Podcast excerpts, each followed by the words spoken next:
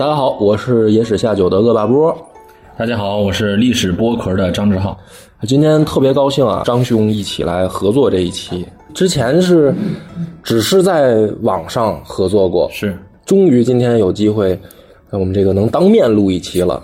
所以这个欢迎大家去听张志浩老师的历史剥壳，也是我很喜欢的一档节目。当然，大家如果是听本来就是听历史剥壳的呢，也也欢迎大家来收听我的野史下酒。对，就我想好不容易见着张老师，我们要聊一个挺有意思的事儿，就是《金瓶梅》。因为这个这个事儿呢，大家一听啊，总会第一印象感觉你是不是要搞黄色？呃，我们约这期节目的时候呢，鹅老波说了两两个选题，嗯啊，梁波老师说，哎，咱们好不容易见一次面，咱得录一节目啊。梁波老师找我录节目的时候，当然其实不是光这一个选题，对对，梁波老师说，嗯，正好咱们聊这么几个选题，咱们商量商量，有一个还挺人五人六的啊，嗯唐末什么。唐朝灭亡那个话题唐朝灭亡对对对，啊因为老听这个野史下酒的知道，那那个梁博老师有一有一个系列嘛，对吧？对对对，但是呢，当他说出要聊《金瓶梅》的时候，我 果断的果断的、毫不犹豫的说：“咱们聊《金瓶梅 》吧。是文学创作，它肯定是比历史能够呃会延伸出更多话题。”对，就是因为本身文学创作就是经过人为设计的，它里面就已经精炼掉了很多东西，而历史呢，某种意义上听起来更像是一种道大道理。对，就尤其是咱们中国的那个传统历史，对对对，所以大道理这个东西要把它讲的有意思，肯定挺难的。我们如果是去聊《金瓶梅》的话，肯定会聊出更多有意思的观点。因为我也听志浩兄的这个《红楼》，最近也也在点评里面的人物。其实我我告诉你这两个选题，就是因为我一听你的《红楼》，我就知道你肯定看过《金瓶梅》。对对对，是肯定。这就是经常，如果说当时有网络的话，嗯啊，常收看红楼的人底下肯定猜你喜喜欢看，里面肯定有《金瓶梅》。对，所以这个事儿咱们就是今天第一个话题，就是《金瓶梅》到底是不是一个黄色小说啊？因为我们从小就会有一种呃受别人影响先入为主的概念，就是《金瓶梅》是一部黄色小说。还有的是受那个香港影视剧香港很多，对对，尤其是这个很多就是香港拍了三级片儿，是拍《金瓶梅》这个题材。嗯，但是这个事儿是其实也是直到我后来真的去看书的时候，我才发现被骗了。啊、哎，梁博，你什么时候看《的》？我是大学以后了，哦大学以后了，因为忍住了，中学没忍住了。对，因为因为实际上是什么呢？就是就算是大学以前，也家里也也看到过这本书，但是我知道那是删减版。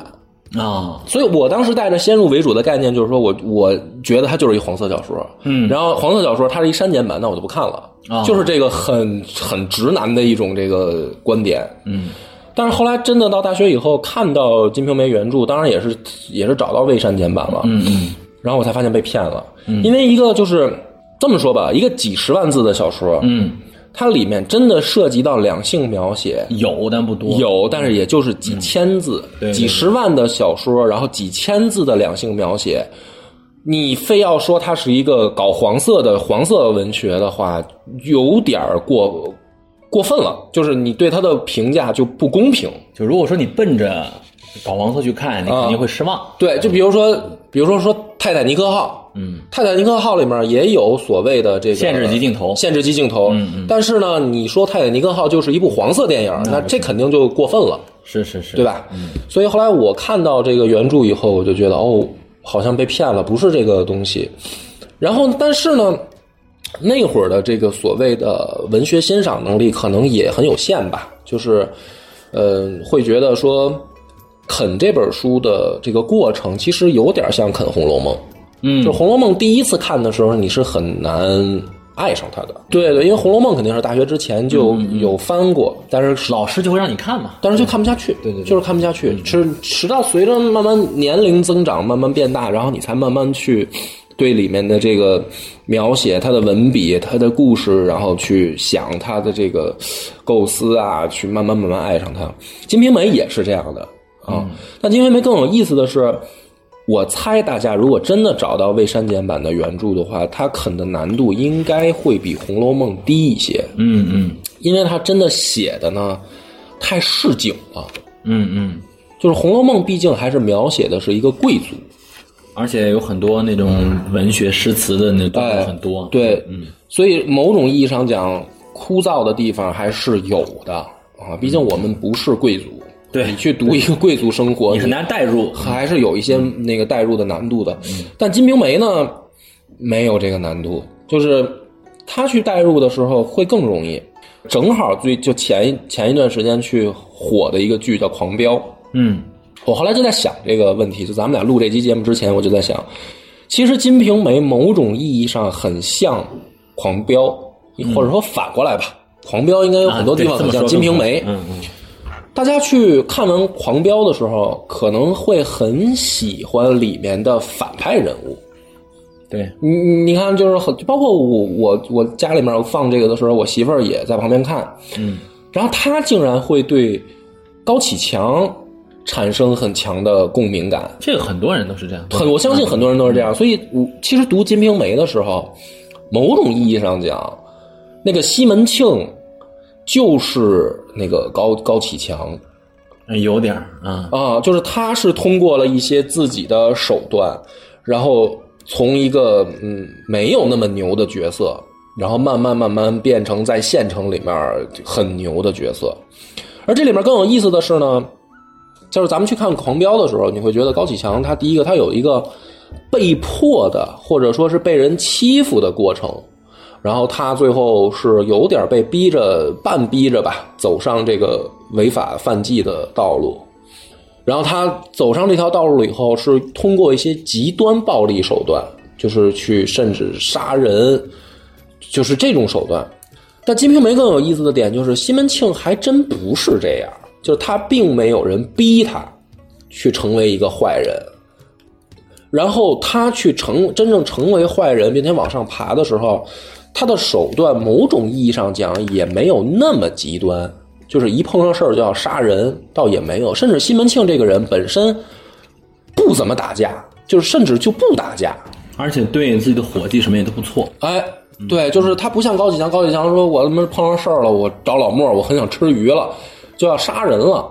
但是西门庆他连打架他都不怎么打架，而且表面上看他就是一个文质彬彬的这么一个乡绅形象，他都很少用那种就是特别暴力的，像像黑社会的狠的那种没有那种形象。所以我就觉得这个事儿有有，他看的时候就会觉得很有意思。那后来我就在想一个问题：我们看如果去讲《金瓶梅》或者去看《金瓶梅》的话，到底看什么？嗯，对吧？就是大家都可能先带着一个先入为主的说，我要看看看这个两性描写部分，听说写的可花哨了。到后来进去以后发现，哦，不重点不是这个，那我们就会找新的，就是说我为什么要读这本书？嗯，然后读完这本书以后，我会又想到一个问题：为什么它老被禁？大家原本以为《金瓶梅》老被禁，是因为它搞黄色。嗯，到后来发现哦，不是搞黄色。嗯，那为什么还要老禁这本书？就是从它出现啊，明清一直到近代，老有人去禁它。后来我就在想，会不会就是因为这本书某种意义上揭示了一些世俗社会的真相？嗯，而这种真相呢，不利于大家的树立正确的三观，就是任何的这个就是管理文化的这个部门，他其实比如说狂飙吧，最后如果狂飙这个高启强、高启盛两个人最后这个呃功德圆满了，或者说这个没有得到正义的审判啊，就是逍遥法外了，那这部剧整个味道就变了。就是说，当没有一个从上到下更有力量的东西去一定要压死这个所谓的黑社会大佬的时候，他的这个灭亡纯是就是咎由自取的话，嗯嗯那么就会给读者产生一种心理。嗯那如果我混起来了，我收敛了，是不是我就，OK 了 OK 了呢？上岸了。我就上岸了呢？那这种东西，如果一旦被真的被人接受了，或者真的就这么传播的话，学了，他就对就对，那就一定会有样学样。嗯，那就是说我为什么不呢？这个角度，我第一次嗯往这方面想，对，它是一个很很重要的事情。，他就是说他这个太重要了，所以他尽管他其实并不搞黄色，但是一历朝历代对这本书多次被列为禁书。嗯，而给它列为禁书，就找了一个由头，说它是黄色小说，这是最方便解释的，因为它搞黄色了，所以我们禁了它。嗯，他不告诉你说这个里面其实人家嗯那个黄色部分不是重点，那我为什么要禁？那我就要想一个新的理由。那如果这个理由拿出来，就像我刚才说的，如果说告诉大家是，其实它里面告诉了你一些世俗社会里面的肮脏手段，并且有可能成功的话，那这个反而起不到禁的效果。那大家会比看黄色的人看的还多，因为谁不想获得 简易途径的成功呢？就是某种意义上讲，谁不想快速的获得这个财富自由，财富自由、人生的这个巅峰呢？就是那这个东西就太可怕了。是所以他被禁，我觉得是有理由的。我说两句吧，咱们也不能不谈这个黄色。呃，刚开始时候肯定是冲着黄色去的啊，这个肯定是。嗯，但是说实话呢，你看我跟梁波都是一代人吧。嗯呃，我们在中学或者到大学那个阶段，呃，说实话，那个文字的那个黄色对我们的影响已经。不不能说不够劲儿吧？你看，我们小时候看过《贵正和》，嗯，而且还受到过一些就是盗版碟片，像香港王晶啊，就那些东西的影响。毕竟还有视视频电影。对对对对，说实话，对于现代人来讲，你说文字它的黄色，它能到什么程度呢？你说，如果说你是个明朝的人，在那个封建礼教极其压迫大的情况下，有人给你在用文字描述某一个具体的床戏，他可能对人的，因为我们记不记得咱们在看《红楼梦》的时候。林黛玉、贾宝玉他们看个《西厢记》就不行了，对吧？就看个《游园惊梦》就觉得看个禁书了，哎，就看禁书了。嗯，那你说我直接就开始写葡萄架的那个，嗯，那动作了，那而且还有很多不可描述的动作，对吧？可能对当时的人会影响特别大。对，对于现代人，如果说你是现代人，你是冲着黄色去的，你真的说不好听点，你还不如去，你还不如去，对吧？嗯、就是用那个网网络的话说，就就这，对对对对，啊，所以说其实，嗯，他。肯定不是只因为它。呃，说到它这个被禁里头有一个点，跟大家去探讨一下啊。它是一本写了很多真事儿的书。这个真事儿在于说庙堂从来不说的真事儿。是，比如说你想开一公司，你在明朝，你怎么跟你的伙计分利？这个事儿是写实的。哎，甚至拿到现在你是可以直接操作的，还是有代入感。对，而且就像刚才梁博说那个点啊，我认为给我很大的启发是在哪儿呢？他真能直接操作，他不是说我来一个大忽悠导师成功学，我给你干一个说我逆袭了，嗯啊，屌丝逆袭买库里南了，不是那种，嗯，我怎么从一个只有一药铺，然后我经营到当铺，然后经营到绸缎绒线，我做成商业帝国，然后对呃，怎么去跟官场打交道？通过官商勾结、官商勾结的方式把我做大，嗯，而且呃，我要做到呃，怎么有，比如他在南南通做怎么做生意，在临清怎么做生意，怎么打商业网络，甚至细致到每一个就是买卖的投资成本、购买率，它都是写实的，不是说像《红楼梦》啊，大概几十万两银子怎么回事它非常细。比如说我买一个人，嗯，是十六两。对我买一个大青马是多少钱？甚至是每个月给小小员工开多少工资，他都有描写。他怎么分账？比如说我要跟人合伙开生意，我拿三啊，然后那个人拿三，职业经理人怎么拿？而且它里面它叫深股，就是什么叫深股呢？就是跟咱们今天互联网说那期权似的。嗯，你在我这儿你有，你不在我这儿就没有。你如果说我就不谈那些其他文学的，我就单拿它来有样学样，我开一买卖铺行不行？行，嗯。行，所以这个事儿特可怕。它可怕就在就是你说明朝该不该禁它？我靠，那肯定得禁它，因为它写的就是明朝的事儿。嗯，那明朝就完全就可以去，有的人就可能啊，说不好听一点，开窍了。我怎么能够混上去？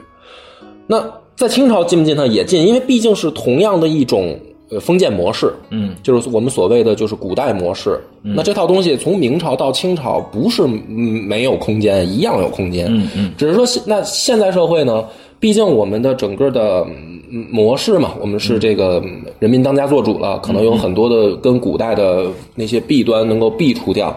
但是并不是说完全啊，人性是共通的。嗯嗯，它里面不光说怎么去做生意，它对人性的揣摩，就是这个书里面它没有什么好人。他是全员恶人，全员慈悲，就是他对。他对于那一本书，你没有找到三观的这本书里头，对。你是呃没有办法带入到一个绝对清白的形象，即便武松也不是这样。是。就如果说他做生意那个部分，我们可以不敬的话就行，你照那个学做生意也行，因为毕竟咱们想想，是因为先有人做这么做了生意，那个作者他见过，他才能写出来，对吧？他也不能说我一个文学小说家，我在那儿纯编一个，他肯定是当时，但是你说官商勾结这个事儿。因为他击破的是人性，是，而且它里面说的是西门庆，他甚至可以把内宫太监拿下，嗯，他甚至可以直接买就当地副官、局长类似这种级别的官儿当，而且他是不光是商业也好，或者做生意，他是他是所有的事儿，他都是这这这个很真实的描写，甚至包括追姑娘。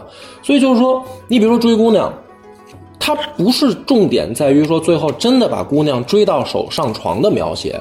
最可怕的就是他怎么告诉你追，你你读这个书的时候，你就会发现，这个妻不如妾，妾不如嫖，嫖不如偷，就是如果这个三观是植入到大家的心里了，并且大家知道说我怎么能够有计划、有步骤的去这样玩弄妇女，那你在现实社会中你就可以用这套。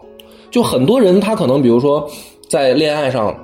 当然你得有西门庆那么有钱，但是在某种意义上，就是说他偷是最成本低的呀，他偷是不用那么高的成本的。还有那个里面还有潘金莲偷男的，对，对，所以就这个东西就特可怕。它不在于说我最后给你告诉你这个黄色部分描写这两个人怎么去进行两性关系，它最可怕的是他告诉你前面的所有过程了。你如果按照这个方式去操作执行，真的成功率就是作为咱们这俩现在都结婚了啊，你去从一个。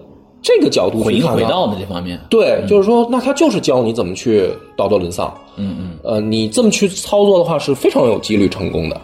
而且还有一个原因，我觉得也有道理，是他为什么进？他挑战了当时很多封建社会的那个底层逻辑。比如说，行，我容忍你，你写一小黄书卖，对吧？嗯。但是你看这里头，连女性。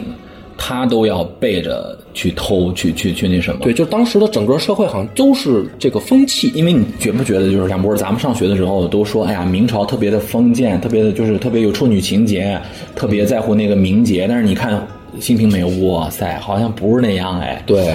而且这就跟呃庙堂之间的那个宣传有一个很大的反差，嗯，再加上他甚至容忍女性在这个男性也好，女性也好，其实都有他在这赤裸裸的表达自己的欲望，欲望，欲望，这个东西特别可怕。这跟儒家是完全相反的。对你如果说你都可以这么去谈欲望了，我说一个点啊，当年法国大革命的时候，也有一帮小黄书，嗯。他也是当时也是为了挣钱，因为很多搞黄色，他都是为了销量啊。对，就跟咱们今天有些节目打擦边是一样。嗯，他为了卖那个小黄书，他加在圣经里，就他当圣经卖，他对上帝都已经没有敬畏了。就是他加在圣经里面，然后比如说呃，看着是圣经，但是第五页、第十八页、第什么页，他都是有有那个东西的。没错。很多人当时觉得他其实就是一个搞黄色，但是他形成了一个很大的恐怖的点，是他所有黄色的那个人物都是公爵、侯爵、伯爵、王室的那个，就是那些事情，嗯，让很多老百姓觉得我们每天受苦受累，然后你们每天高高在上宣扬。啊，道德高标的这些贵族老爷们，天天在那儿就是偷汉子啊，在那儿搞黄色，而且甚至他就会把那个神圣性消解了。嗯，就说啊，你们裤裆里的事儿跟我们家也差不多呀。是，你们被窝里面也就那些龌龊事儿啊。对，他对于那个贵族的那神秘感没了。所以最怕的就是这种，当如果一个呃文学作品，嗯，如果给没有这个把持能力的人看的时候，真的让他。不相信人性，嗯，那这个是其实他就该被禁的最核心的原因。是，所以我们今天呢，跟这个张兄，我们两个就是讨论三个问题。第一个就是西门庆到底好不好色？第二个问题是西门庆到底有没有钱？嗯，然后第三个就是那读《金瓶梅》到底读什么？嗯啊，我们到底看什么？咱们就等于把这三个问题呢，先嗯。讨论着去聊一聊，好嘞嗯！咱们先说第一个，先说第一个，他到底好不好色？嗯，我先说吧。啊，你先说。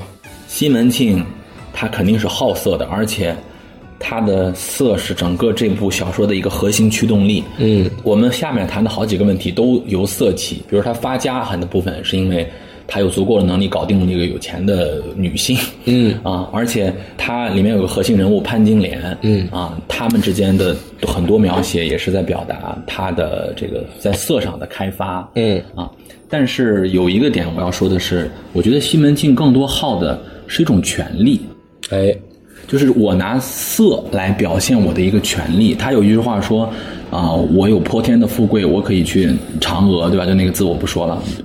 他的意思是说，不是我睡到了一个美女，是说我睡到了一个比我，就我可能没有钱的话得不到的女人。我现在有钱了，我要一级一级的睡更厉害的人。嫦娥是一种身份象征。对对对，我更厉害的人，原一开始我就睡一个这样的，后来我要接着往上睡，往上睡，往上睡。嗯，他觉得这是一个权利，而且他在很多那个具体的过程描写过程当中啊，嗯，他是要表达，呃，我作为一个权力的上方，你来就是你来扶持我，我来享受的那个过程。嗯，其实它是像我们中国古代小说当中的一个。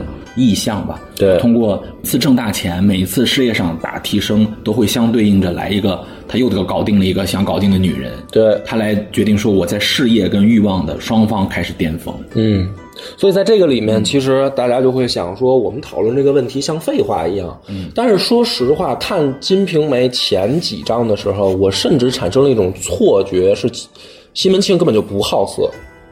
就是怎么产生这个错觉啊？因为你去看，真的去看《金瓶梅》这个故事的时候，你会发现，他前面有一个老婆。然后死掉了。对在真正故事里面呢，就嗯没怎么没有出场，对就是等于一上来他就有一闺女了。对生这个闺女的这个老婆就没有出场。嗯，然后他的这个真正的所谓的故事里面出现的大媳妇儿，就是这个吴月娘啊，嗯嗯长得其实并不好看。嗯嗯就是用书里面的描写呢，我们去脑补出来的一个画面是一个呃脸大大圆圆的、很白净的一个呃姑娘啊，嗯但是他肯定不是去奔着美女描写的那种文笔去的，他就是描写了一个呃基本基本外貌，嗯嗯。然后呢，你会发现他这个大老婆有一个特关键的问题，就是岁数没比西门庆小几岁，啊，他还大一点。嗯嗯。然后还是刚结婚，就等于没有前夫，跟西门庆就是这个吴月娘的，就是第一次婚姻。嗯嗯而第一次跟西门庆结婚的时候，西门庆的闺女都快出嫁了。嗯那你就想想，这个这个吴月娘，她的岁数肯定小不了，嗯，对吧？而且是在那个年代，就是你要想明朝那个社会，他虽然写的宋朝事儿啊，但实际上大家都知道写的是明朝。在明朝那个社会，如果一个这么大年龄的姑娘还没嫁出去，啊那想必相貌可能是个硬伤，因为这个吴月娘家里面，她的这个吴老爹，就是吴月娘她爹，是县里边的这个，就是等于，呃，用现在的话讲叫公安局的，起码是大队长级别，对。就是大队长往上，比如说刑侦大队的大队长，或者什么缉毒大队的大队长，嗯嗯。他是有一个官身在的一个家庭，也就是说算是一个就是小姐的身份，嗯但是那么大岁数没结婚，嗯嗯，家世没问题的情况下，那问题出在哪儿？她又没病，对。对吧？那我我只能猜测说，这个吴月娘可能长得并不好看。嗯嗯嗯哎，然后西门庆的这个大媳妇儿是是这样一位，你从这儿更容易想象到的是，那西门庆娶这个大媳妇儿是贪图人家老爹的这个在县里的职位，嗯，他是为自己的那个发展。对他做一小生意，他需要上面有人去给他罩着。嗯，那如果老岳父哎在县里面混得很很牛，那这个女婿起码不怕被欺负，那你就相当于这警方有人啊，对吧？对，这不就是这个就是说白了，这不是在那个《狂飙》里面的那个官商勾结的第一步吗？他所以所以你觉得秦门庆是为了自己，他可以娶一个不太好看的，所以对呀你在色上不是很重视。就像说这个高启高启强，嗯，高启强那个在电视剧里面一直没结婚，嗯，啪一结婚就找一大姐，对，大姐后面是那个就是那个倪大红老师演的那个黑社会大哥，嗯，哎，那你说他这个婚姻，他图什么？对对对，我反正我第一个我并不联想到西门庆是图色，嗯，对，所以说你看第一个，所以我到这儿的时候我就嗯哦这么回事。老二老三，老二是什么呢？老二是是一个是一个矮矮胖胖的姑娘，呃是是是是是妓女出身，然后老三也是妓女，老三在故事里面出场没多久，很快就死了，啊，是对，所以说先说老三，嗯，这老三虽然是个妓女出身，但是病病殃殃的，在故事里面一直就不健康，嗯。就是说白了，好像在这个描写当中，西门庆也并没有去对这个老三有过多的，就是等于说两性方面的期待，嗯嗯。就甚至没有，就是他根本就不管这老三。嗯。说老三是当地的名妓出身，但是西门庆好像并没有觉得说多贪图这人的美色，嗯嗯。那贪图什么呢？我觉得很简单的一点，名妓肯定是有一定的经济收入吧，还有一些关系网，还有一些关系网。对，就是这大姐肯定是之前就在社会当中历练过了，嗯嗯。所以哪怕她是一个快病死的病人，然后西门庆也会把她娶进来，嗯嗯甚至某种意义上讲。娶这个老三花的钱比他真正带过来的钱，我想一定是少的这肯定是，嗯，的啊。然后，而且这个人明朝的那个妓女还是收对啊，而且这个人很很快就要病死，所以这个我也看不出来，就是说他根本就没有在在性方面的追求。老二也是一妓女，而但是这个呢，书里面描写就是简直就可以用丑来形容了，嗯嗯就是说的是矮矮胖胖、五短身材，嗯，就甚至是不不敢上秋千去荡一荡的那种，因为怕给秋千压塌喽。那我想这大姐肯定怎么着也得两百来斤吧？啊，那那这又为什么？然后你再读书，你发现这个老二呢，他的这个姐姐是当地开妓院的，哦，对吧？那那我就明白了，我突然我就感觉说，那这不就是一个某种意义上的这个涉黑人员吗？嗯是，就是说，你当地你有你这个老二的姐姐有一个当地最大的这个娱乐中心或者什么这个洗浴中心，嗯。那他这个咱们叫大姨子吧，嗯。肯定也黑白两道得有关系，嗯嗯嗯。呃并且很有钱，嗯，而且涉及了一些违法生意，他不可能光开妓院，因为西门庆本身后来放高利贷什么的这些，所以他你说他前面三个这个媳妇儿，某种意义上讲都不图色，甚至你都没有看到在书里面西门庆对他们有什么两性方面的很强烈的描写，然后。直老老四也是，老四就是等于说这个，他还有一个就是厨娘嘛，孙雪娥是厨娘，嗯，就会做饭那个，会做饭的，嗯。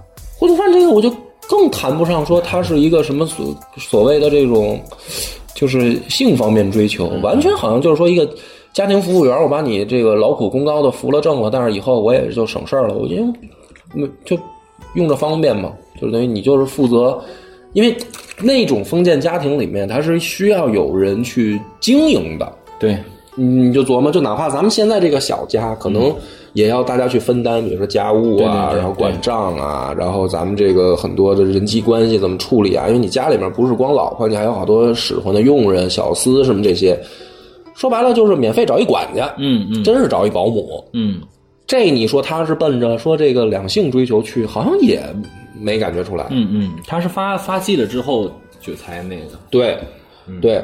然后呢，这个还有几个很标志的这个女性，比如说这个孟玉楼，这是一个富婆，对，就是老公死了，而且呢是比西门庆又是比西门庆大，大好多岁还，而且那个这个是她的一个转折点，就是她事业起步的一个很重要的财富，很重要的。就是这个孟玉楼是属于老公特别有钱，但是挂了，嗯。然后西门庆也是，就是去说从听说媒婆跟他说这件事儿，到去见到孟玉楼，然后发现媒婆好多地方说瞎话，他也认了。他也认了，他完全没有说，哎，嗯不对，你怎么骗我？呀？就是如果说他真是奔着色去，首先孟玉楼比他大好几岁。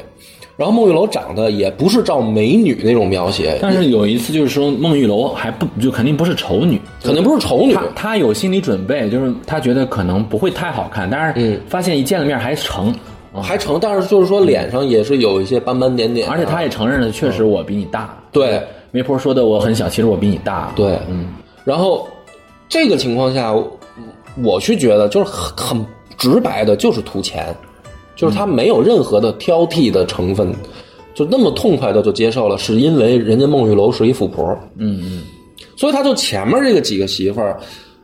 去读故事的时候，要不我们说得快进的时候看的话，发现哪儿呢？你这个这个追求这个所谓的这个外貌追求上完全没有。嗯嗯，然后直到潘金莲的出现，就是说真的是碰上美女了，然后西门庆也动心了。可是你去发现一个问题，就是这么一个大美女，谁见谁都动心，因为在《金瓶梅》里面描写，某种意义上跟《水浒》在对潘金莲的外貌上还是比较贴合的。呃，没有没有《水浒》那么简单，就是那个潘金莲在西呃《金瓶梅》那个地方呢，它是写的更细致一些了。啊、她的那个体型是吧？嗯嗯。啊、包括呃，咱们老说《水浒》里面她是淫妇啊，是吧？对。但是怎么个淫，淫到什么程度？嗯，具体是怎么回事儿？新这个算是《水浒传》同人小说哈，或者说衍衍生出来的潘金莲，给人足够更多的性上的那个张力更更大一些。对，而且西门庆他在遇到潘金莲的时候，他是没有见过，就是潘金莲在性这方面这么厉害的一个女人的，是。他是让他开了眼界的那种感觉。哎，有点儿。嗯，但是特别特别逗的就是，在《金瓶梅》的描写里面，他最后把潘金莲追求到手啊，已经把武大郎都弄死了的时候，他没有选择直接让潘金莲过门儿，就是直接进入他家去收妾的这种行为，他没有。嗯嗯嗯，他是直到就快把潘金莲逼急了，是是是，是反过来潘金莲要去找他，就是你都好久不来了，对对对，啊，你你就是前面，而且他在娶潘金莲之前，他又去成亲，都没有想到娶潘金莲，然后直到最后是说武松出现了，这件事儿可能要被搅和搅和的，就是要翻案，要出刑事案件了，嗯，怕武松闹出刑人命案件，嗯，他为了是某种意义上叫湮灭证据，就是我把潘金莲还放在外面。嗯，然后怕武松出来，这就等于找到人证，嗯等于潘金莲他一审，万一说出什么，那就我就完了，我就可能出人命官司。他这样的情况下，才把潘金莲收了房。我还说一个，想起来一个事儿啊，聊到这儿，我突然想起来一个事儿，还有个题外话，在《水浒传》里面，武大真就是一个老实头子，就是说他是受害者的那个问问题。对，但是在西门庆的潘就是《金瓶梅》这个小说当中，他很大胆的写了武大他本身的有一些小算计，没错，对。他不是小算计了，对对对那就是活王八。啊，就是他有他就是我没有说把武大就写成一个道德毫无瑕疵的这种这种感觉，对。他是每一个人都有他的一些一些问题，即便武松他都有有有那个描写，武松是一个无脑的愣货，而且我甚至觉得啊，这个事情当然见仁见智，也在金梅《金瓶梅》这个文学研究界有很大的争议。但是我还是凭我个人观点，我是觉得武松在最后有点那个变态的那种感觉。呃，对，他是有在这成分的。在《金瓶梅》里头那个武松和《水浒传》里面的武松是完全不能说完两个人物，两个人物。他那个《金瓶梅》里头，他写武松虐杀潘金莲的那个过程写的十分详细。就是我我怎么把你剥光让你跪这儿，然后怎么去把你那个胸口剜下来一块肉，就就那个背负咱们都不能描述了，描述咱们节目都太那什么了。又限制级又限制级了。就是你没有想到，呃，我本来打算看一个搞黄色的东西，突然发现这这么重口味啊，是一个血腥暴力。特别血腥暴力，嗯。啊，而且很多人说这个地方武松跟潘金莲的这个关系在，呃，《金瓶梅》这个地方并没有处理成多么正面的，对，就是就是这儿可以展开说一下，就是武大郎是在《金瓶梅》里的描写呢，就是就是给人家大户去等于呃看二奶的这么一个身份。是是是，啊，就是等于那个张大户实际上就是包养金嗯金潘金莲儿，然后武大郎知道这件事儿，并且甘之如饴的跟人过小日子。对他有他的他有他的欲求嘛，他有他的诉求，然后他就等于从没武大郎从没钱变有钱了，嗯是的。对吧？所以说这里面他也是把那个女性当做一个工具，对，其实武大郎等于在《金瓶梅》里面跟跟西门庆是一类人，一类人，对，啊，只不过他没有西门庆那么会做生意，对而且他可能他其实生意也不错，也不错，也不错啊，嗯，因为他们武大郎出手还挺阔绰，是是武大，对，就是不像西西门庆还挺抠的。某种意义上讲，前面的描写要不是人家能挣钱的，对吧？啊，就是娶潘金莲之前，西金西门庆的出手其实是挺抠的。嗯他他给他那个药铺的伙计，呃，一个月是开二两银子。嗯，咱们就粗算，按照那个，就是因为古代的这个价格波动比较大，嗯，粗算一两银子等于一千块钱，现在的折合成人民币一千块钱，等于西门庆给他的这个真正的这个员工一个月才开两千，然后这个武大郎呢是。去跟运哥吃饭，运哥想告诉他说你媳妇儿偷人了啊，给你戴帽子了。武大郎在跟运哥吃饭的时候就掏出了两罐，两罐就是两千块钱。嗯就是西门庆那边一个跟跟着他干活的员工，一个月才拿两千。嗯，武大郎去运哥要给他告密的时候，顺手就给了两千。你说这俩谁更像财主？咱是不是说到那个第二个话题了？就是对西门庆到底有没有钱的问题有没有钱？就说到这个问题，我嗯也确实看了一下，我算了一下书里面的那些账，嗯啊，我还记了一下，就是西门庆大概的财富量级是个什么量级？在顶峰时期啊，嗯，大概肯定是过十万两的这种量级，嗯，呃，我里面有个细节，就是他买春梅的时候，嗯。就是那个丫鬟春梅的时候，他花了十六两，嗯。秋菊花了六两，然后一般人家呃一个月的，就是生活如果不出什么大事儿的话，生活呃花费花不了二两，就大概就一两多二两，所以你算一下，他十万两银子是个什么样的一个一个一个东西？他在呃他的那个发家过程当中，从缎子铺到绒线铺到印子铺、生药铺，包括那个那个运输，嗯对吧？它是一点点的做大，它是一个真的是从一般的小康之家变成了一个起码是对山东临清那个地区的大户的一个过程。有钱人，他是嗯也没钱过，也挣过大钱，嗯，他不会说像一个特别厉害的暴发户或者富二代那种，说我就随便的大手大脚的花，也不是。但是他也后来有了钱之后，他也有一些什么样的转变啊？一开始的时候，就像刚才梁博说，他有点抠，他挺会算计的，他甚至觉得我请一个免费厨娘那种感觉。对他好多的时候在追姑娘的时候是争取越少越少花钱越好的那种状态。但是后来他找到了一个财富密码，就是也不叫密码，就他知道了钱生钱的这个事儿。嗯他在《金瓶梅》的小说里面借西门庆的口说过好几次，就不能让钱待着，对就是钱要流动起来对，啊！而且他还要说说你必须得给伙计，就是我的那个职业经理人吧，得给他们足够的激励。他说你让他们去出差，得让他们带够盘缠，等于说。啊，你得给这个公司的小员工出差，给订好好的酒店，就那种感觉。嗯，还有咱们经常说这个资本主义萌芽嘛，教科书里不是老讲资本主义萌芽嘛？嗯，他是把这个事儿给写出来了，就是我的这个资本，那个时候的一个买卖人已经知道这个资本得火起来、赚起来才能挣钱。我觉得那个时候他就算是一个有钱人了吧，起码他有有钱人的思维了对，啊。这个就是反正也是一个转变，就是不像红楼，因为《红楼梦》呢，咱们去看贾家一出场就非常有钱，对对对，他没有告诉你说贾家一个说怎么经营起来的过程，他是欧的 money，对，他是一个就是告诉你说，哎，祖上儿祖上立过功，然后有这个从龙之功，对吧？就是跟着这个皇帝打天下的时候，他们家这个就已经是封了国公了。所以《红楼梦》在一出场的时候，贾家就是一个家大业大的一个就是大的怎么说呢，商业帝国的那种感觉，就是一出场就没有告诉你钱怎么来的，他只是告诉你贾家的怎么造钱，就是花钱。而且他说他就是《红楼梦》里面讲说，比如我缺钱了，嗯，他也就是说把不用的古玩拿出来卖两个，对，就就有钱了，就有钱了。而且，但是所以冷子兴最先知道他们家的古董商对于这些人家里面特别就是很了解。哪家大家族，别看他好像很繁荣，他一开始卖古董啊，对，这就说明对吧？可有事儿了，这家对对对，嗯。而且嗯，就是西门庆他就做过那个在临清附近大家族如果没落了，我去低价收购他们的古玩的那个生意嘛。对，嗯嗯，所以这个《金瓶梅》呢里面就是有意思，就在这儿，这潘这个西门庆出场的时候，真的不是什么富豪，不是不是，他这个家里面开了一个这个药材铺，就说药店吧，嗯。这个药店还是他爹留给他的，嗯，然后里面雇个伙计，一月二两银子，然后就没有什么其他生意了，然后家里面还养着一大家子人，嗯，就他起码出场的时候就是仨媳妇儿了，已经还有个闺女，家里面怎么着，你一个媳妇儿不得配一丫鬟啊？他自己不得有个小厮跟着，他闺女不得有个丫鬟啊？你说这就多少人了，对吧？还得有厨娘吧什么的这些乱七八糟的人，然后就靠一个这个药材铺，真不像什么有钱人。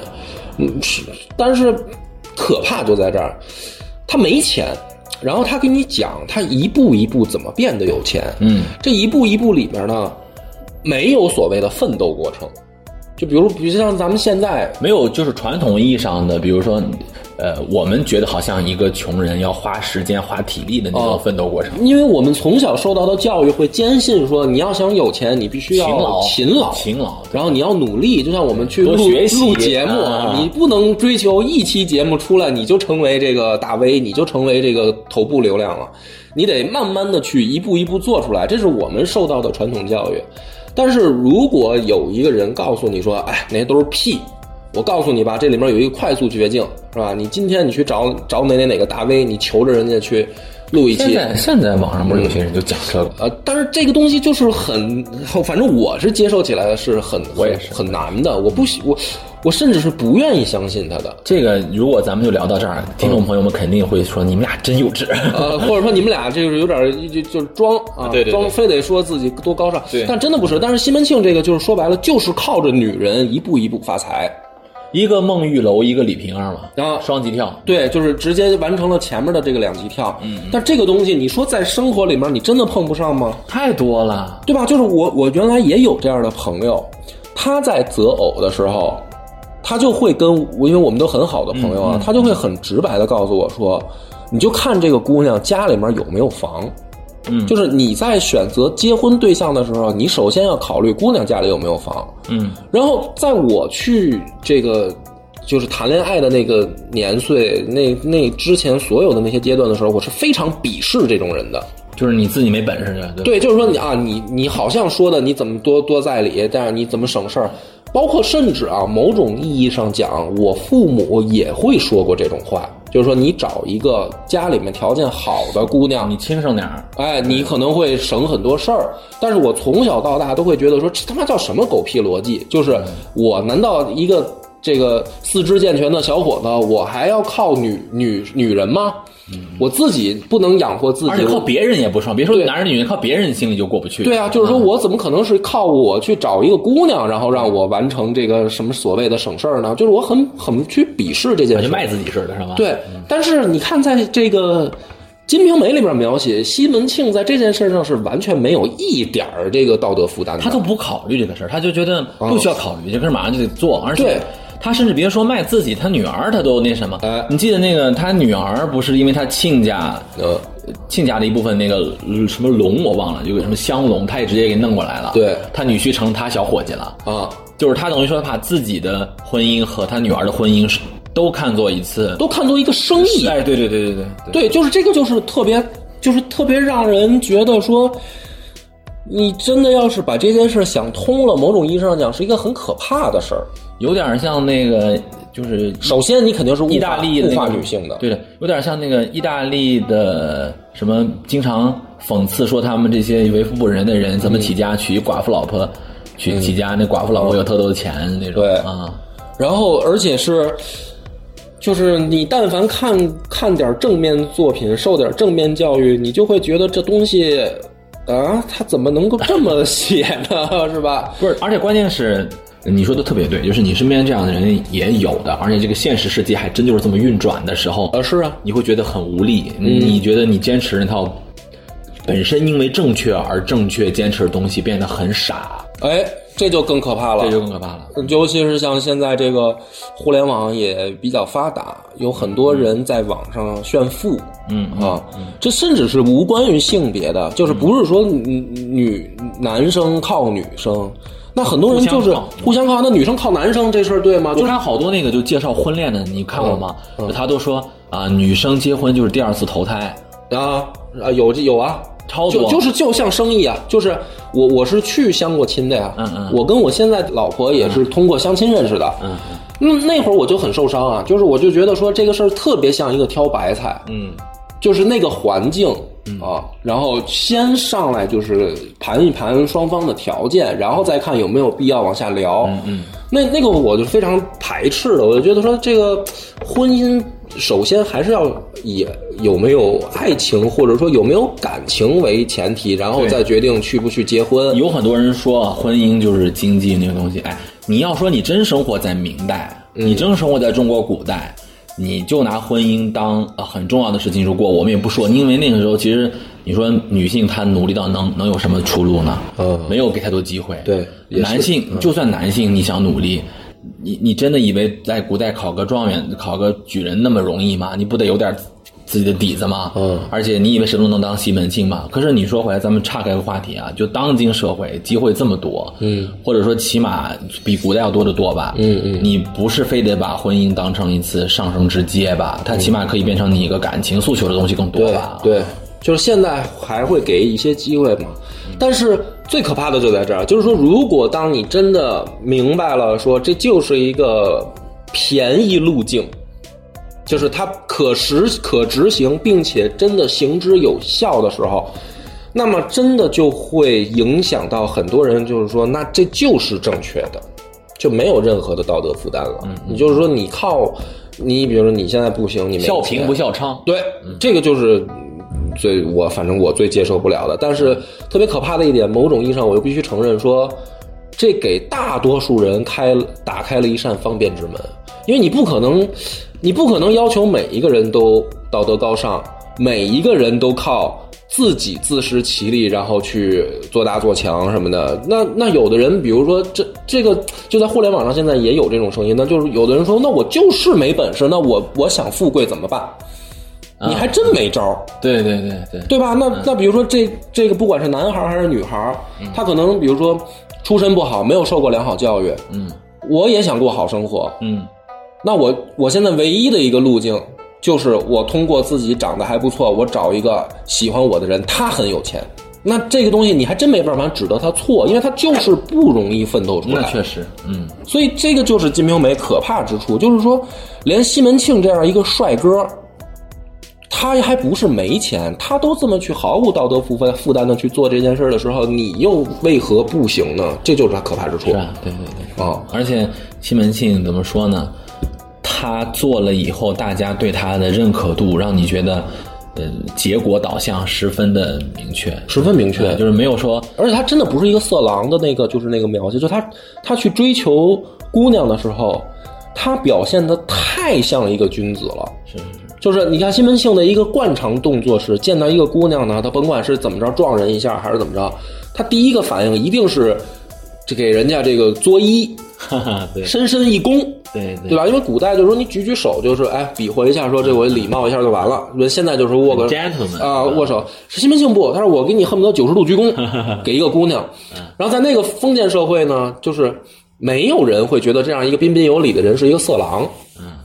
但是这个色狼心里面想的，某种意义上不是光就是先图你色，他就是把这个看成一个生意。嗯，然后他就不像那个所谓的，就是我们想象那种臭流氓，因为臭流氓呢是什么呢？就是上去调戏妇女，就你就像牛二那种，对吧？呃哎，就是属于耍无赖。青皮的那啊，种，就是像你看到视频里面说那个在喝点酒，就跟女生那儿就是不知道该怎么着了，就跟人家就就就就那搂种抱抱你不会跟他有认同和代入啊，那种女生就躲你远远的，对对对对吧？但是西门庆这可怕就在这儿，他他明确的给你写出来说，你要想得手，你要先伪装成一个君子，然后你就得能够有更高的几率得手，嗯，对吧？然后你花的那个钱，就是，所以说你看，我我我也看到过这种视频，甚至我在相亲的时候，这个也有也有这个红娘去，嗯，就就教我一些秘诀什么的嘛，嗯，就我就很特别傻缺的，就是跟人家就是实话实说。对好多事儿，比如说人家问一种特尴尬的问题，什么那个说你，比如说，哎，你跟你前女友怎么分手的呀？哦，然后我就想，这这得说清楚啊。然后对对就真说我就真说。然后这个后来红娘也呲儿我说你有病啊，就是说那应该怎么说呀？哎，你就说这个简单一两句带过呀。你比如说西门庆他就这样，他见着孟玉楼的时候，嗯，就是他家里面已经有仨媳妇儿的情况下，嗯，他跟孟玉楼说的是我夫人死了。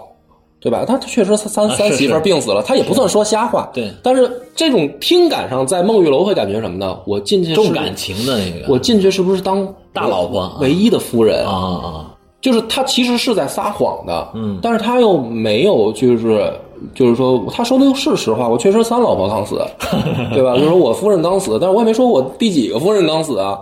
就像回答这个问题的是什么？就是说，哦，分手了，可能这个一两一两句话性格不合，完了就行了就行了。你不能说是因为彩礼谈不拢。啊，对吧？你要解释的还给人说说具体的，那人家就会觉得说这这这这这男的不行。对对对，但是问题就恰恰出在这儿，就是说臭流氓吧，他伪装成一个君子的时候，他比君子还像君子。嗯，是。然后真的君子呢，反而让人觉得说这个人有问题。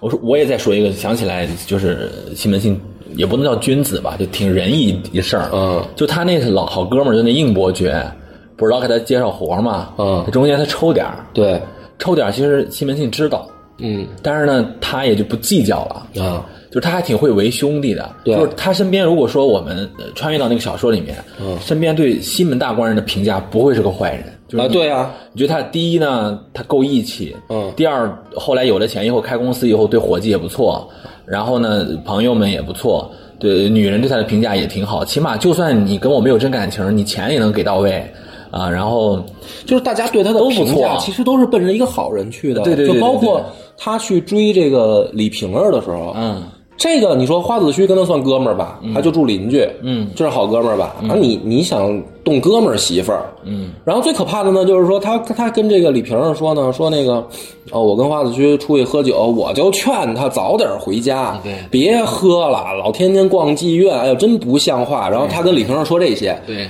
然后李瓶儿竟然就在心里面的对西门庆的第一念头是：哇真顾家是吧啊，真顾家，真是个好男人。说这花子虚，我这老公怎么就这么混蛋呢？说这西门大哥，这是一好人。对，然后还跟老公那边也说说西门大哥是一不错的人，你给人回点礼什么的、啊，就是把西门庆当好人。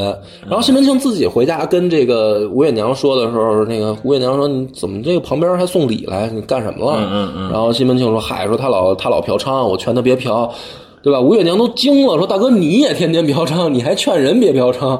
就是他会把自己伪装成一个完全的君子的那个形说象到李瓶儿，我想起个事儿，就是李瓶儿其实跟潘呃跟西门庆，我觉得是有有点真感情的。嗯有啥说啥，西门庆还是挺把他当回事儿的。比如说李瓶儿死了以后，那就大办是吧风光大办，而且他还真哭啊。嗯，是就是那个李瓶儿，他不是就是身上，他描写很细致，他不是一下死了的。你像《红楼梦》，《红楼梦》也死人，但是《红楼梦》死，比如晴雯死了，就比如小丫鬟跟他说昨天晚上喊了一夜就死了，嗯，或者说有人死了，这个人就消失了，金钏投井了就没了。然后他那个小说里头，就《金瓶梅》里头写这个李瓶儿死特别痛苦，嗯，流血水，对然后那个血水流特别多，他要用草纸盖上，然后熏香，一个血腥味儿太重，嗯然后整个整个人就不太好了。啊，然后形容也枯槁了。西门庆说：“我不嫌弃你这个，嗯我要去看你。”对啊，李瓶儿说：“你别来了，就是我现在不好看什么的。”你感觉还真有感情啊，，对，臭流氓还真有感情真，有感情。然后那个、呃他死了以后就真哭，然后哭、也不是假哭，那真哭，因为他是小说嘛，有心理描写的，他不能是假的。，对，但是你说他葬礼葬礼还没办完，好像他就把那个又开始睡姑娘了。就就在就在灵堂里就把那个，你说他是真的假的？哇塞，对说明写的很真实，就是啊最可怕的就是这样，就是说，当一个人他的这个道德观、善恶观是如此真实的时候，你会觉得这个人不是可恨或者可爱，是可怕。就像一个怎么讲呢？就像比如说小朋友，嗯，小朋友在捏死一个蚂蚁，或者是甚至是打死一只麻雀的时候，嗯，他没有那么强的善恶观，对对他就下手了。是，他没有顾虑那么，因为我们长大了，我们比如说蚂蚁可能还不，昆虫类无所谓啊。但是比如你真的你让我打死一只麻雀甚至你让我杀一只鸡哎，那不行，啊那不，行我我都会觉得说，就就就哎呦哎呦，这手就不听使唤了。鸡你太难了，对对吧？太大了玩意儿。但是小朋友的时候，他就是小孩儿的时候，他真的有的时候他愣，他就他没有那么强的那未个经教化那种恶，那种恶，那个是最可怕的。西门庆呢，某种意义上讲，就像这种恶，哎有点有点儿。就是他也是真感情，他真哭真笑。对，然后呢，他干的好多这个事儿呢，你就会觉得说，这个人他到底是不是个人啊？可是他就又又让你感觉那么真实。对，好像就是李瓶儿的奶妈吧，还是什么，他就直接给拉拉拉了。就是你觉得前面看了一堆那种至情至至爱的，然后突然就这样。但但是你又会想，就是说他睡这个李瓶儿的这个丫鬟什么的时候，是不是说对李瓶儿的一种移情？就他是他有说，他说搂着你，搂着你就像搂着那个谁就是甚至啊你都会感觉到说，我靠，他干这么操蛋的事儿，竟然还有一个合理的理由，对你还同而且还说得通，对对对对对。这个就就很可怕。嗯嗯那但是某种意义上讲呢，我们所追求，或者说哪怕比如说咱们两个做电电台的话，嗯我们某种意义上讲是不能宣扬这种恶的。那肯定是啊，那就是说你再你长得再帅，如果你是强奸，那你就是一个强奸犯。你不能因为说强奸犯长得帅，你就不是了，姑娘也后来就愿意了。了，就他就不是强奸犯了。就是我们去，没有人会去真的去宣传这个东西，是是是，所以这个就是他的可怕之处。嗯嗯。所以咱们两个前两个问题，其实我就、我们就我们也展开了很多啊，好不好色，有没有钱，其实大家也听懂了，好色，嗯，肯定是好色的，嗯，但是色绝对不是西门庆的那个第一选择，本本本底的那个东西，对，他在色之上，他有对金钱、有对权力的那种更高的追求追求。的欲望。对，他色其实反而排在这两个之下。嗯，然后他到底有没有钱呢？他后来是有钱了，但是他真的是从没钱到有钱干起来。他不是一上来就是一个财主，就不像《水浒》里面，嗯，《水浒》里面他一出场他就是大官人，嗯嗯。那《金瓶梅》里不是，所以我们就第三个问题就是说，那到底《金瓶梅》我们看什么，对吧？就如果今天，因为我也想详细的讲讲这个书，或者哪怕说，如果有听到这期节目的人听到这儿的时候，突然感兴趣了，说那要不看看《金瓶梅》的话，嗯，那到底看什么？我觉得呢，这个我从我的观点讲，第一个肯定还是先看这个文学描写，嗯，就是因为这个文字的东西，好多时候它是一种呃美的传达。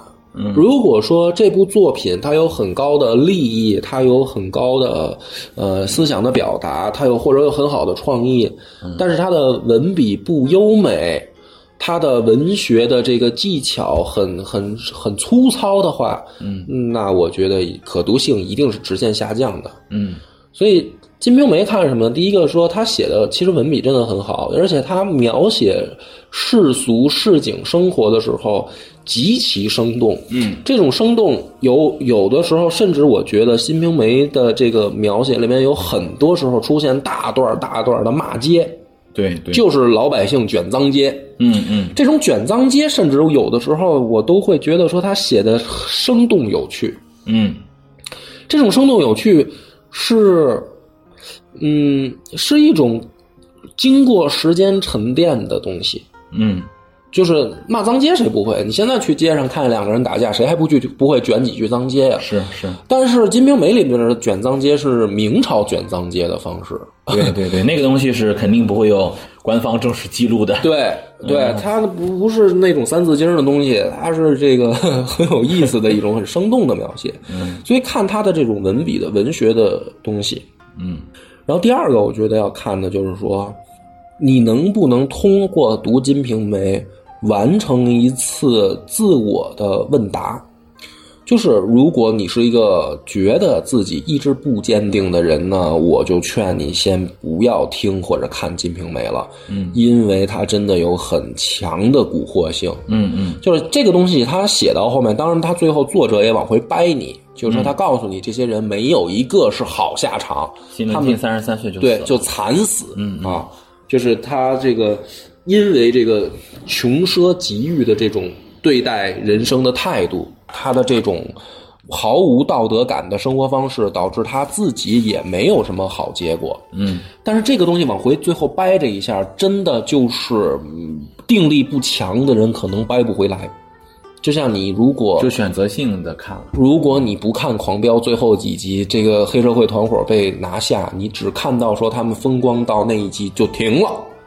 就跟那个《古惑仔》一样嘛。对，那谁不做古惑做？仔的核心就是说不要当古惑仔嘛，但是很多人看了那个他就他就觉得古惑仔好牛好帅。是是是，所以这个是，就是说你要看的话，你要想想说有没有这个自我问答的一个过程。因为如果你真的认真去读，去好好的看这本书的话，你你其实能明白作者告诉你最后的意思是，你对待自己的这个人生，最好还是认真一点儿嗯。最好还是负责一点儿。嗯，所以这个是一个转变的过程。你你你你如果光告诉你这个道理，没有让你看到这个人恶的一面，怎么变恶的那一面，就是穷奢极欲是一个词儿，但是穷奢极欲它是一种生活状态，这种生活状态到底又是什么样？狂飙里面甚至都没有这种大段的描写。嗯嗯，狂飙只是告诉你他们杀人，他们去这个官商勾结，他们怎么去腐化官员，但然后他们怎么去这个挣黑钱。但是这些人的生活状态其实没有那么生动的描写，他只是告诉你他那个高启强住在大别墅里啊，你你可能只是一个直观的信一个概概念。但是《金瓶梅》里面是西门庆的富富豪生活到底是什么样？他一顿饭吃什么？摆多少钱的局？他住的是什么样？他的家具多少钱买的？他存了家里面存的这些东西到底值多少钱？他睡姑娘的时候怎么去睡觉叫爽？这些东西有很详尽的描写。这些东西的描写，就是让你去走完自己这个问答过程必经的一条路。如果你不见到这些，直接告诉你说人应该好好的去生活，人应该正常的去追求生活的话，那你没见过恶，你怎么知道我应该怎么去找好呢？那你光见到恶的时候，你怎么能够说那这多爽啊？谁就是我，我就说大家再看网上有段子说你起来，你别躺着了。我为什么要起来？我躺着我舒服。说你要跨出舒跨出你的舒适圈，那我好不容易进我的舒适圈，我干嘛要跨出去？就是这个问题，就是说你要看到作者其实还是有很详详尽的描写，说到最后在恶里面去，在那个泥潭里，他真的是挣扎不出来的时候，整个这个西门家开始就是崩坏的时候，这些女人勾心斗角，最后把这个家就是搞搞毁的时候，然后那种东西又是又告诉你说，其实你怎么对待你一生，你才就是就是认真的叫对待你一生。你就或者再换句话说，你是想活到六十六，你还是想活到三十三？你要说我活到三十三，但是我他妈就图爽，那你先别看《金瓶梅》，你再沉淀沉淀。对这个，我看《金瓶梅》，我跟大家分享，我看《金瓶梅》有一个别的所有小说都不能替代的东西，嗯，就是刚才梁博说的这个死的问题。嗯，中国的古典小说真的写到这种呃死亡的其实并不多，对很少，它会诗意化或者神话，对或者说我就呃来个快意人生，或者来个什么，比如说呃孙悟空，我不想死，我就求仙去了，嗯啊，或者或者说其叫《红楼梦》，甚至包括《水浒传》，它都有什么投胎转世的什么，就是众仙归位那种感觉。对，那红楼呃那个就是这个《金瓶梅》，它经常去前面写的烈火烹油、繁花似锦，哇，但是突然就给你写西门庆牛吼一样的难受、疼痛，就死了那很长时间，那个特别痛苦。潘金莲被武松那样的去虐杀，然后那个、呃很多的人啊，你看着好像是达到了他们的要求，但是最后面对死亡的时候，他跟咱们一样，呃，都都会梦到。就很多人觉得死亡不是我的事儿吗？死亡是别人的事儿吗？嗯。但是其实你看，三十三岁的西门庆，他想到他那么快死了吗？他想不到。嗯啊，呃潘金莲。他甚至你别说我们作为后面人，觉得潘金莲肯定得觉得武松会找他算账吧？真不是，潘金莲甚至觉得武松会娶她呢，有段时间还，嗯，而且很多人就最后，嗯，就是那样很痛苦的在那个床床榻上或者就死去的时候，他有点佛家那个感觉，嗯，他他其实里面有很强的那种就是命运宿命的那种，你前面多让人觉得羡慕，你多么的昌是吧？嗯嗯，你在后面就多么的衰，对你的那个冲击力就，你前面写他的床戏多么爽，嗯你最后他在冰榻上死就有多么惨，，对，让你就明显的感觉到是这个样子。对我说实话，说到禁书啊，我就说一点啊，就是如果说你是一个啊、未成年人，我是极不极不推荐你在未成年状态下看那个《红楼》呃看呃《金瓶梅对的很大原因不是因为这本书不好，是我们国家现在对于爱、死、性的教育真的还没有跟上。你可以在没有阅读大量文学作品的情况下，就直接读这么一个有力度的小说。是的，啊，我甚至觉得这部小说它有一定的，就像梁博说，它有一定的门槛。除了你在人生态度上，可能你的确你得真正的看过几个描写过死亡的、描写过人生宿命的东西的时候，嗯，你才能去呃真正的在《金瓶梅》里头是有所体会。就像今天咱们跟金花聊天的时候也是，金花说她就是有一个朋友，然后这个姑娘呢就喜欢那个敢干的那个男生，嗯，说那个男生把公司的代码偷出去卖钱，嗯，然后这个女生就觉得这个男生敢干，对，但是我当当时我就跟金花我就说，我说那你你你这就是这个男的道德明显有问题啊，对呀就是说这是一个非常明显的事，但是但是抛开道德不谈是吧？抛开道德不谈，就是这个叫敢干，因为嗯。在这种情况下，这个他也说这个女生更瞧不起的是那些怂逼。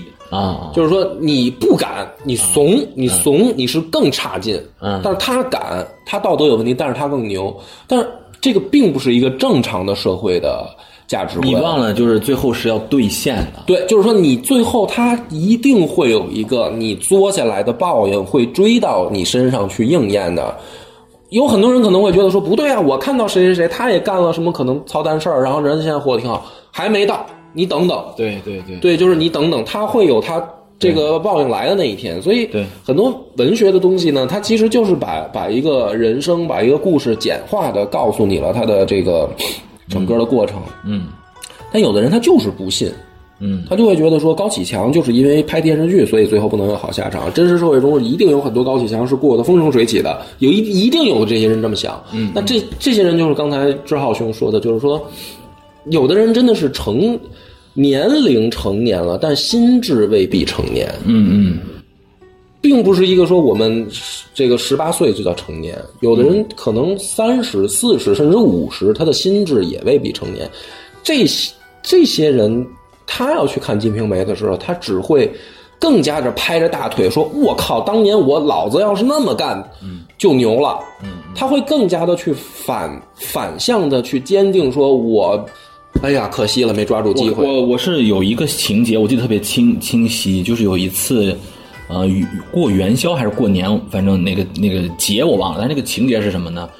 呃，应该是吴月娘吧，嗯，她刚在他们娘家热热闹闹的啊，弄了很多的酒席，然后聊天儿特别热热闹闹的，然后从他们酒席出来以后，哎呀，天凉了，下雪了，嗯就是他那个小说，就是让你知道你的那个烈火烹油，最后就是《红楼梦》说那个白茫一片，大地真干净。对它它有那个伏笔，包括、呃西门庆他放烟火放的很好啊，觉得很厉害。但是烟火也就是那那个东西的，说《红楼梦》和《金瓶梅》哪个更好啊？嗯，比如说《红楼梦》这个好那个好是没有问题，但是在市井生活上的这个表达啊。《金瓶梅》它没有《红楼梦》的那么的文学，直接给到文人把玩的东西更多。嗯，但是它给我们的那个老百姓读的时候的感觉更直观。嗯，就是我这儿穿着蟒袍过生日，我这儿睡睡姑娘，我这儿放焰火。是的但是其实你离死很近了。对而且你觉得哇，我娶了一个特别会在呃房事上跟我嗨的一个姑娘，但她会给你买药的，她会给你下药的。你想过这个事儿吗？你就这么说，有的人觉得说，哎，我读完这个《金瓶梅》说偷情爽，那我也偷情。那你在现实生活中你可以啊，你也可能有成功的概率啊，但是偷情是一定会找麻烦上来的，是的，是的。对吧？就像包括志浩兄的那个最近几期节目也说了，其实《红楼梦》有的时候大家可能我听你说，大家讨论说，哎，我要娶薛宝钗，我要娶林黛玉啊。志浩兄说，哎，你这想多了，这这这不可能嫁给你。对但金瓶梅它问题就在这儿，你是真有可能娶孙雪娥的，对对你是真有可能去娶一个什么孟孟玉楼这种这个你也有可能遇到潘金莲式的诱惑。你也有可能有潘金莲是有，是你每个人的人人生当中一定都有他的那个所谓的那个诱惑出现过，他的那个诱惑就存在过的。嗯，这个是不像这个《红楼梦》，《红楼梦》那就是千金大小姐、贵族的这个 小姐，那你确实你你你想多了。但是是《金瓶梅》可怕就在这儿，你去找一个厨娘偷个情，这个事儿在呃正常人的现实当中真的有可能发生。那你如果碰到这种事儿，你怎么看待这个问题？对对对，所以这个就是它可怕之处。它比其实它就是被列为禁书的话，最可怕的地方就在这儿，不见得是说它给你描写怎么去进行这个两性的快活那种方面，而是说你你的人生观如果一旦出现问题了。是一个非常可怕的事儿，因为每个人的人生就一次，一旦走歪了，你说我就是做了一件在道德上有问题的事儿，我是不是能够心安理得的过下去？嗯，就算没有人追究你，你真的就是从你内心觉得说这个你如果踏实，嗯嗯，那那就没办法，嗯啊，那就没事。说一个情节，就是西门庆跟他的子孙，就是跟他的那个下一代曾经说过，嗯，说你别看我现在有钱有势，但是你最好还是以后做个文官。哎，对，他说过这个话，说过最好还是做个文官，那个才是正途。其实你说西门庆他怎么想？他觉得我这波财富积累，它里面有没有一些，哎，就是我如果我儿子能当一文官，是吧？能当一什么？可能是他，他其实也是对未来，就是西门庆也不是一傻子，他也对未来有担忧。就他死前，他可能也隐隐感觉到自己一旦死了，这个家可能要散。嗯，就是甚至说这个家里面的妇女同志们会这个自相残杀起来，尤其是这个潘金莲了，最后一定会他得罪的人太多嘛什么的，他是有这种担心的。但是某种意义上，当到那个程度的时候，他也发现已经失控了。嗯，就他其实没有什么办法了，他只能劝劝大家说，那个呃嘱咐嘱咐大家说，就我要真是出点什么事儿，你们好好过日子。嗯，但是他其实没有任何办法扭转了，因为这个这个恶就是他做下的。嗯，这个根儿就是他创下的。这个时候你悔悟了，是狗屁用都没有的。这些妇女一定是会斗起来的。嗯，因因谁让你把大家聚过来的呢？对呀而且而且你不通过正常手段，你你而且其实我觉得，就是咱们说啊，南柯一梦终成空啊。嗯。但是如果说你把那个南柯梦描写的特别美的时候，很多人他不愿醒来。啊是的，就是像《盗梦空间》一样，嗯，就是有你《盗梦空间》不是有一个场景嘛？大家都是那个梳着液在那躺着做梦呢哈，嗯，就是我没我知道它是梦，它是一场空，结果可能会死得很惨。但是如果说你没有，就像刚才梁波说的，你没有真的想清楚的话，有可能你就不看南柯梦一醒来，你就在那儿沉醉在那个南柯梦里。对，就是这个确实也是人的这个极大的挑战，它往往就在这儿。嗯有的人也许真的说，那老子这一辈子很精彩，对，有就人说值了。对那我们其实想，反正我到现在我一直坚信的就是，你想活得精彩，你通过正常的手段，你通过正常的手段，精彩一定会来，只不过可能会晚一点。但是你通过不正常的手段，精彩可能会很早到来，但是你可能你也很早结束。而且你是没有那种就是过程的话，你会一切都变得更容易失控的。嗯，如果说你很容易得到快乐，你追求快乐的成本就会越来越高。我我最后问梁波一个问题啊，嗯今天你的问题比较多，我也准备了一个问题啊，你说说，嗯嗯，我想听听梁波的这个看法，就是你觉得啊，像刚才咱们聊了咱们对《金瓶梅》的理解，嗯包括咱们的那个态度，你觉得作者啊，就是《金瓶梅》的这个作者，因为《金瓶梅》作者其实本身也是一谜嘛，他他到底是谁？很多人嗯对，不知道具体具到底是谁？对嗯，你觉得《金瓶梅》这个作者在刚才咱们的那个人生态度上，嗯，就是人生会不会想得通透一些？人生会不会看破？呃，西门庆这个事情，它是一场空。你觉得他是乐观的还是悲观？就是他写这本书的时候，他是对人性是有信心的，还是觉得哎，你们肯定就是看完以后也不会看破？悲观还是乐观？我觉得他应该是一个，他我觉得啊，作者一定是乐观的。嗯，就是我们我们想象的说，一个人写一部几十万字的这个大作，他不不可能是为了光是爽。就像比如说，现在有很多的所谓的连载小说的爽文或者有一些嗯，我看着没什么文学这个质量的东西，嗯，那种东西写出来，可能作者自己可能过几年就做压化的说：“我靠，怎么写了这么个玩意儿？”但《金瓶梅》明显不是这种东西，它首先从作品的完成度上来说很高很高，甚至说就是说它不亚于这个四大名著嘛。它某种意义上它也是曾经的四大名著，或者说他也就是给他的褒褒美之词也就到这儿了吧。就是他首先他作品他很完整，那这么完整的东西，这个作者。他一定是有一个完整的人生感悟的时候，才能写出这样的东西，而不是说我们像写连载小说一样，我写着爽，为了连载，为了让大家看，我去写。嗯，我相信的是，比如说这个兰陵笑笑生，不管他是谁，他动笔的时候，其实他已经全部都想好了。是是是，那么，如果他全部都想好了，他要这么写的话，他不是为了证明我有多高明，嗯，就说哦，我老子很牛，我看破了，啊，我看破了一切，因为那种东西，如果真是那样的表达，你可以去参禅悟道，对，你可以是一个道德经，就是那种警示恒言的。呃，你可以是一个佛经，你可以是那种东西。那个东西是说我到了一一定的境界，嗯，我是把道理阐述出来，然后我我的境界到那儿了。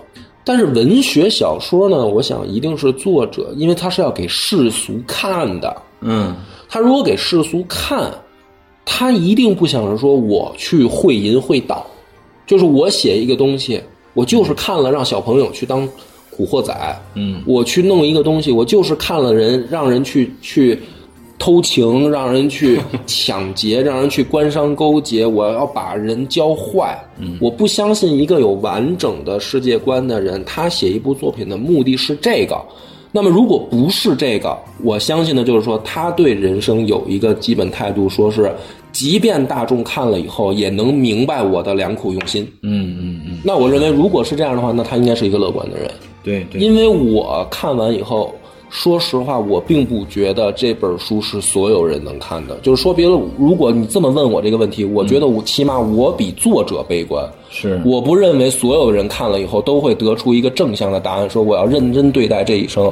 我认为可能很多人会看完以后受到误导。那我起码比作者是悲观的，他比我乐观。